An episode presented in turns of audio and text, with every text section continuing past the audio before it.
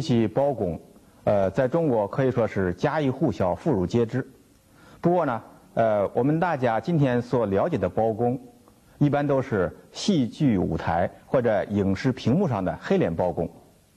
这个呢，是呃艺术家们塑造的一个艺术形象。那么历史上的包公究竟是怎样一个人呢？今天呢，我们就主要谈谈这个问题。呃，根据史书的记载，历史上的包公姓包名整，字希仁。宋真宗咸平二年，也就是公元九百九十九年，他出生于泸州的合肥县，也就是现在安徽合肥市肥东县的包村。他的父亲包令仪曾经做过福建惠安县的知县。包公呢，从小受到过良好的教育。合肥城南的香花墩就是他少年读书的地方。他仰慕古代的圣贤，立志呢为国为民做一番大事业。在宋仁宗天生五年，也就是公元一零二七年，当时二十九岁的包公一举考中第一甲进士，授官为知县。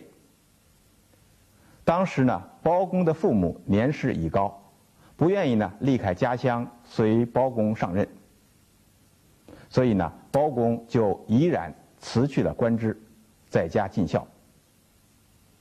直到呢，包公三十九岁的时候，他的父母呃相继去世，他守孝期满之后，才呢呃登上仕途，出来做官。呃，既然呢，呃，包公三十多岁的时候，他的父母才去世，那么为什么呢？呃，许多戏曲小说都说包公呢是由他的嫂子抚养长大的呢？呃，那么在历史上，呃，包公呢没有哥哥嫂子，但是呢，他有两个儿子，长子叫包义，是由他的正妻董氏所生；次子呢包寿，是由他陪嫁的小妾。啊，孙氏所生。那么宝义呢？呃，英年早逝，儿媳崔氏誓不改嫁。在包公呃去世的时候呢，他的次子包寿才五岁。此后呢，一直是由他的嫂子崔氏抚养长大的。那么包寿呢，也把他的嫂子当做母亲一样。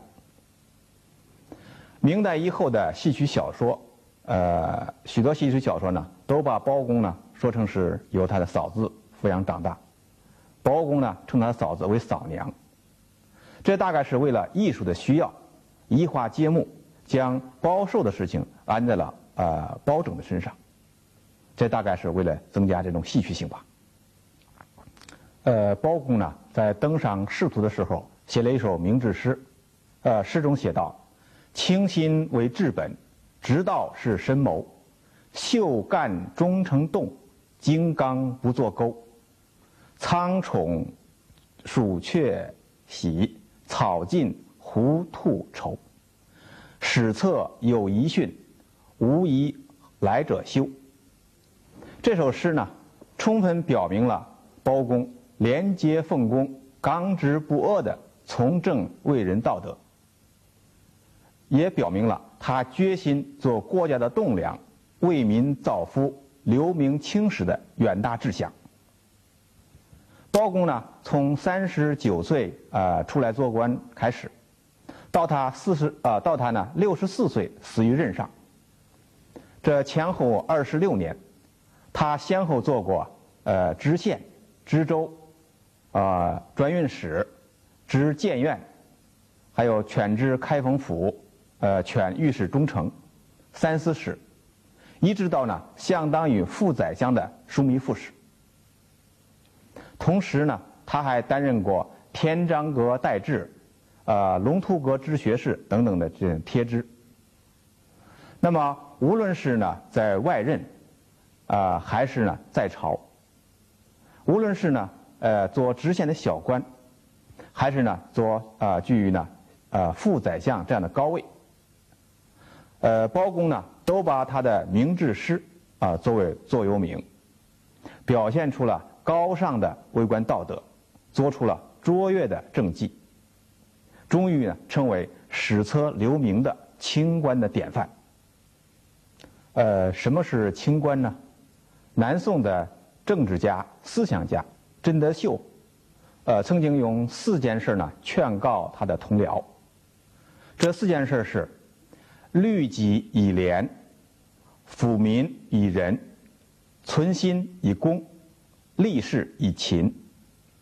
那就是说啊，官员本身要清正廉洁，不贪污受贿；对人民呢，要仁慈，体察民情，为民造福；处事要公正无私，不阿附权贵，不虐待百姓；办事情呢，要勤奋，不懈怠，不懒惰。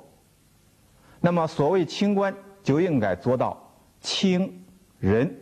公勤，在这四个方面，包公呢都可以成为古代官吏的呃楷模。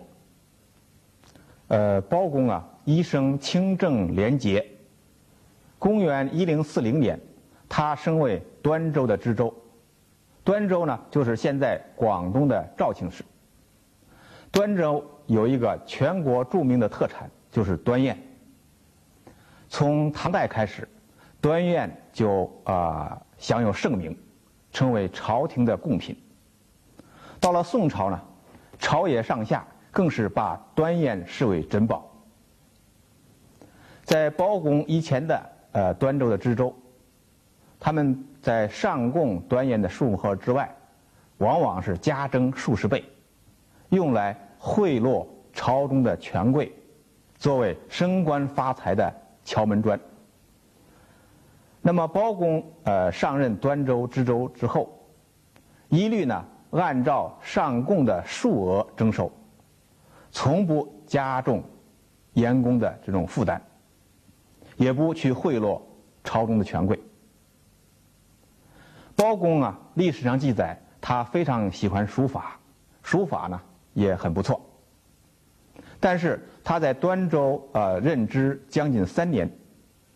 历任回朝的时候，竟然呢连一块端砚也没有带走，可见他律己是何等的廉洁，真可谓是一身正气，两袖清风。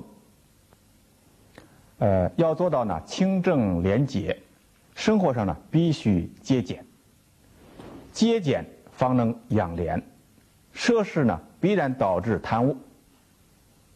包公呢一生呢。呃，生活上非常清廉，非常简朴。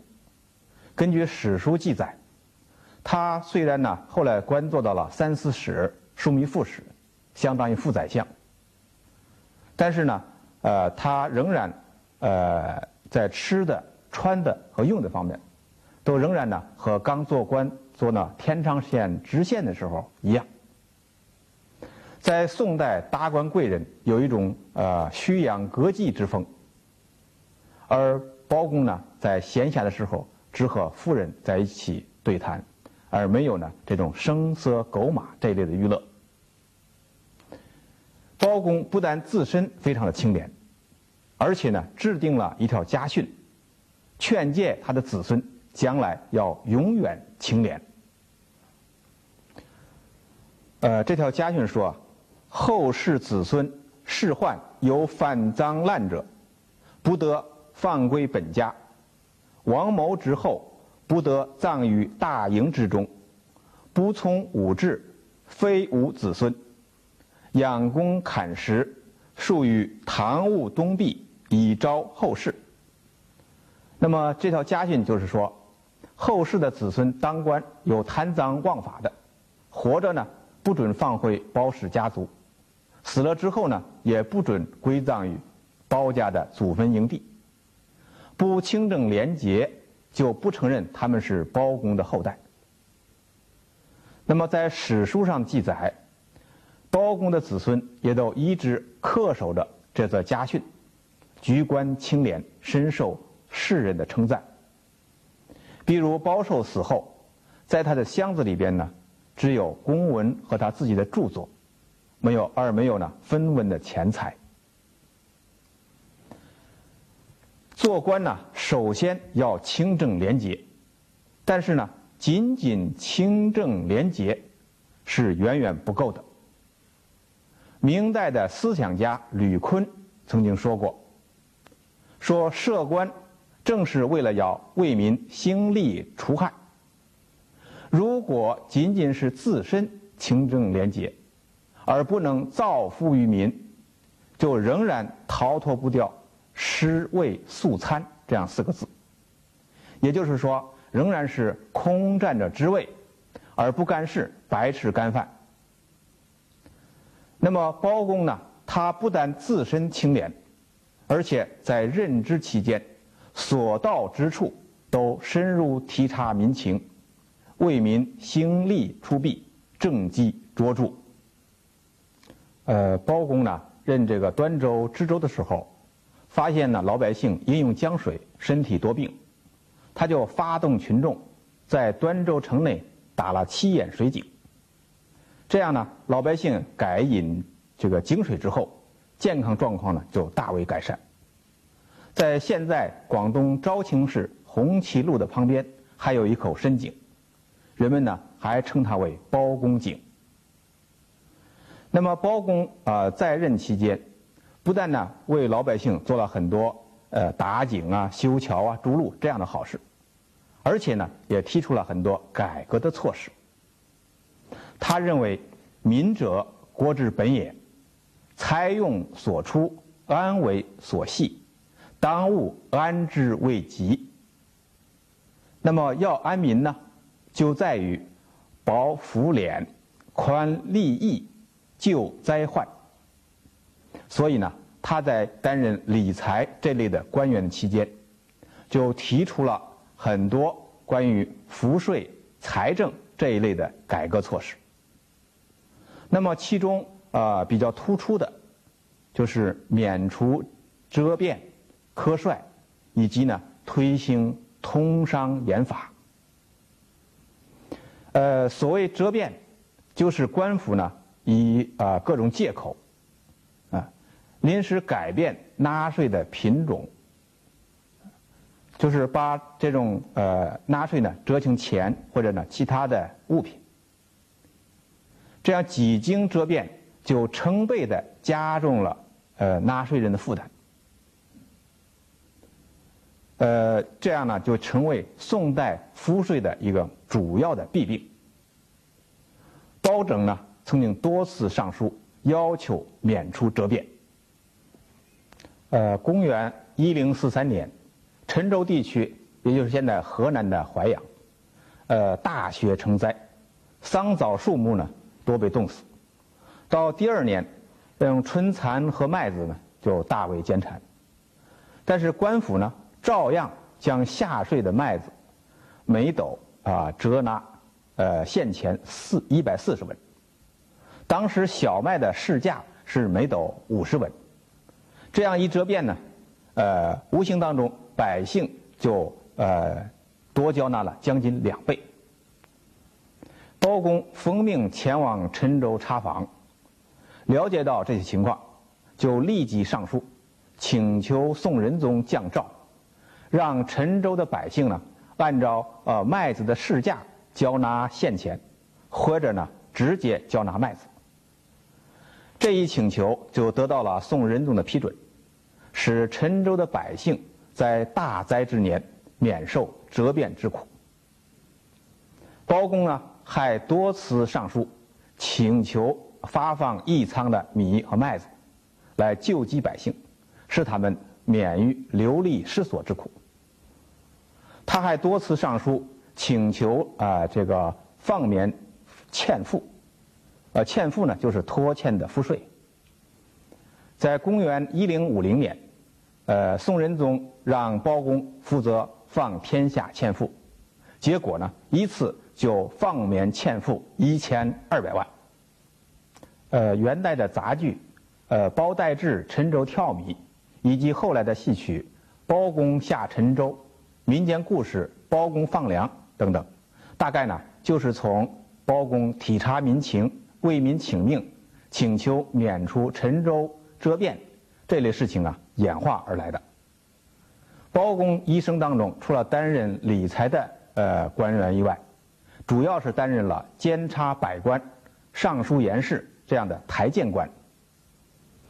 他在向皇帝进谏、弹劾百官、啊弹劾贪官污吏呃这些方面，也都做出了许多啊业绩。首先呢，他对宋仁宗敢于犯晏之谏，既对宋仁宗的缺点错误提出批评，又对呢治国安民的大计提出建议。他还特意呢，呃，把魏征的三篇奏书抄录给宋仁宗。希望宋仁宗也能够像唐太宗一样，成为英明好谏之主。其次，包公对于那些贪官污吏更是呢嫉恶如仇。呃，廉者民之表也，贪者民之贼也。他主张呢，对那些贪官污吏要严惩不贷，永不录用。无论是宰相大臣，还是皇亲国戚。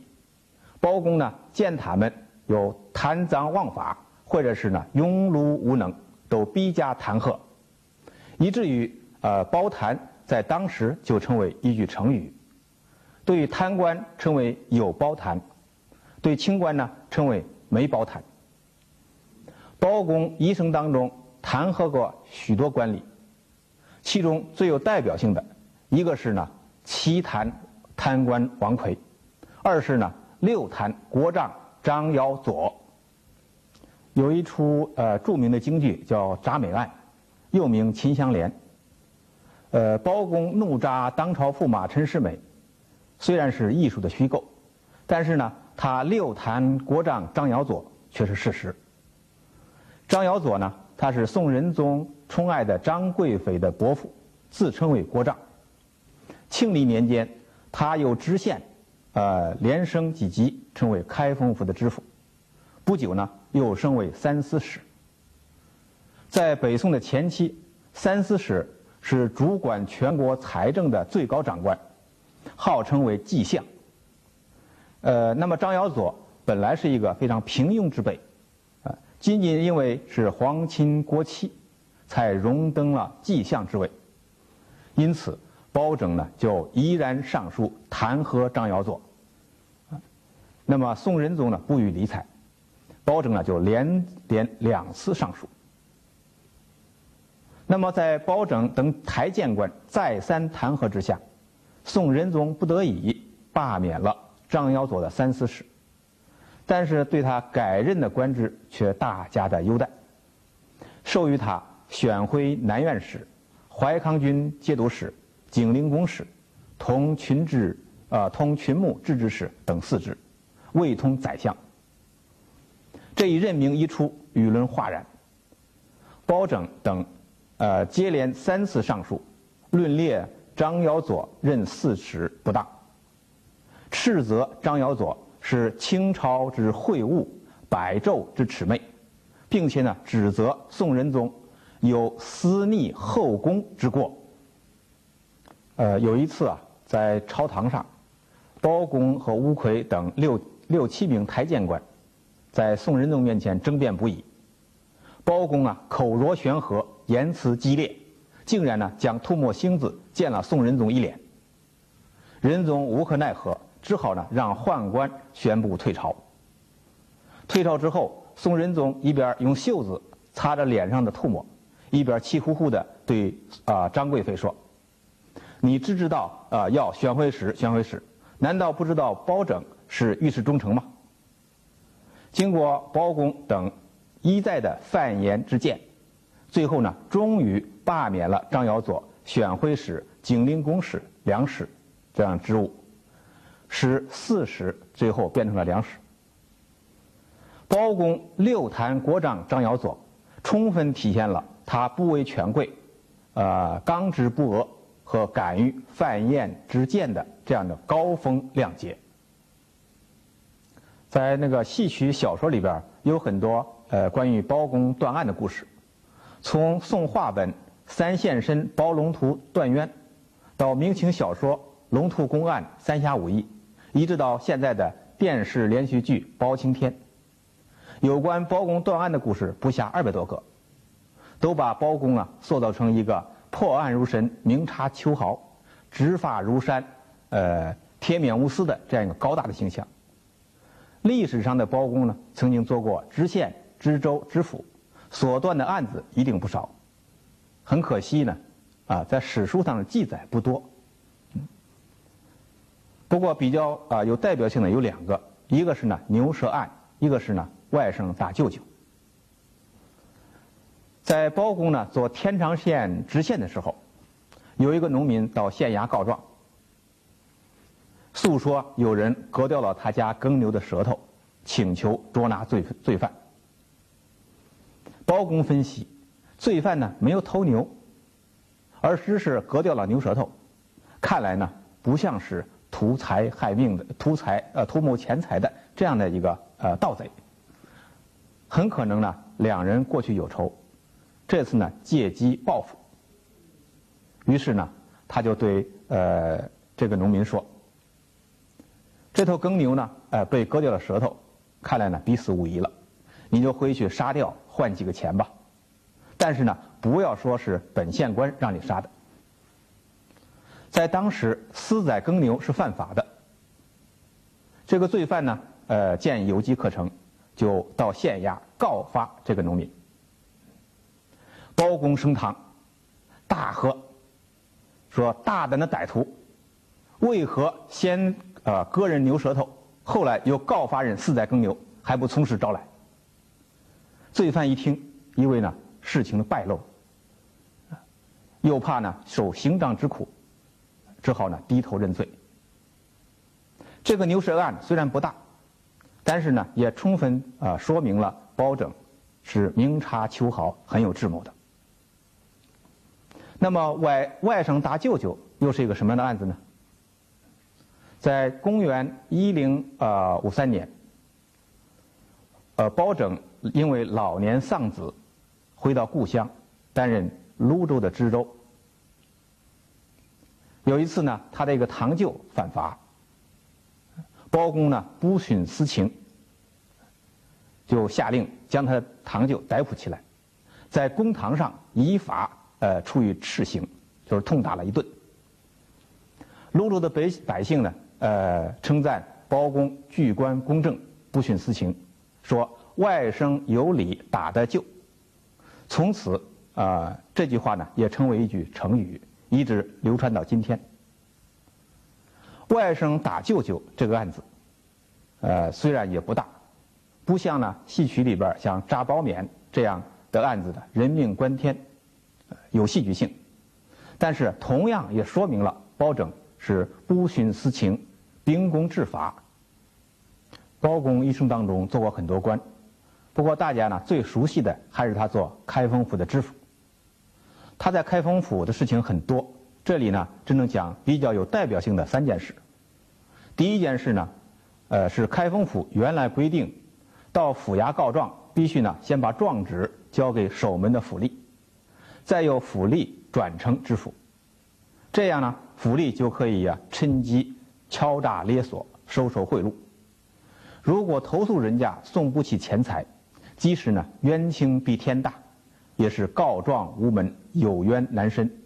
正如俗话所说：“衙门口朝南开，有理无钱难进来。”包公呢，对这个弊政进行了改革，规定敞开府衙大门，允许投诉人直接到大堂递交状纸，面陈冤屈。这样呢，府吏也就没有机会营私舞弊。断案也就容易公平合理了。第二件事儿是疏通惠民河。在包公担任犬知开封府的前一年，天降大雨，横贯京城的惠民河泛滥成灾。包公上任之后，亲自调查，发现惠民河所以泛滥，是由于高官权贵修筑汀台水榭，使河道变窄，造成堵塞不畅。包公断然下令，将侵占河道的汀台水榭通通拆毁，根除了惠民河的泛滥之患。第三件事儿是杜绝走后门，无论是高官权贵还是亲朋好友，有来找他走后门的，都一概拒绝。当时京师有一句民谣：“关节不到，又阎罗包老”，称赞他执法严峻，不徇私情。高官权贵们看到包公铁面无私，也都不敢胡作非为。呃，包公啊，可以说是中国历史上最有名的清官了。那么，如何看待清官呢？有人说，清官在历史上起有积极作用。有人说呢，清官和贪官是一丘之貉，甚至有人说清官比贪官更坏，因为他们更有迷惑性。我认为啊，无论是在什么时代，清官总要是比贪官好。比如包公，他清正廉洁，改革弊政，刚直不阿，呃，秉公执法，勤奋从政，在历史上起过积极作用。应该予以肯定，甚至在今天也仍然有借鉴意义。在包公死后不久，就有人为他设立祠堂，九百多年来有多次重建。现在在合肥又重新修建了包公墓和包公祠，在开封呢也重新修建了包公祠，前往瞻仰的人络绎不绝。这些呢都说明，无论是在宋代。还是在今天，包公都受到广大人民群众的爱戴和敬仰。但是呢，过分夸大清官的作用，甚至把希望完全寄托在清官身上，当然也是错误的。因为那样充其量不过是一种重视人治而忽视法治的观点。在某种意义上说，法治比人治更重要。比如，没有一整套十分完备的官员的选拔。任用、考核、监督、奖惩、退休及其他法律制度，要实现吏治的清明是不可能的。历史已经证明，把希望仅仅寄托在包公这类清官身上是不行的。只有把人治和法治结合起来，才能更好地推动社会的进步。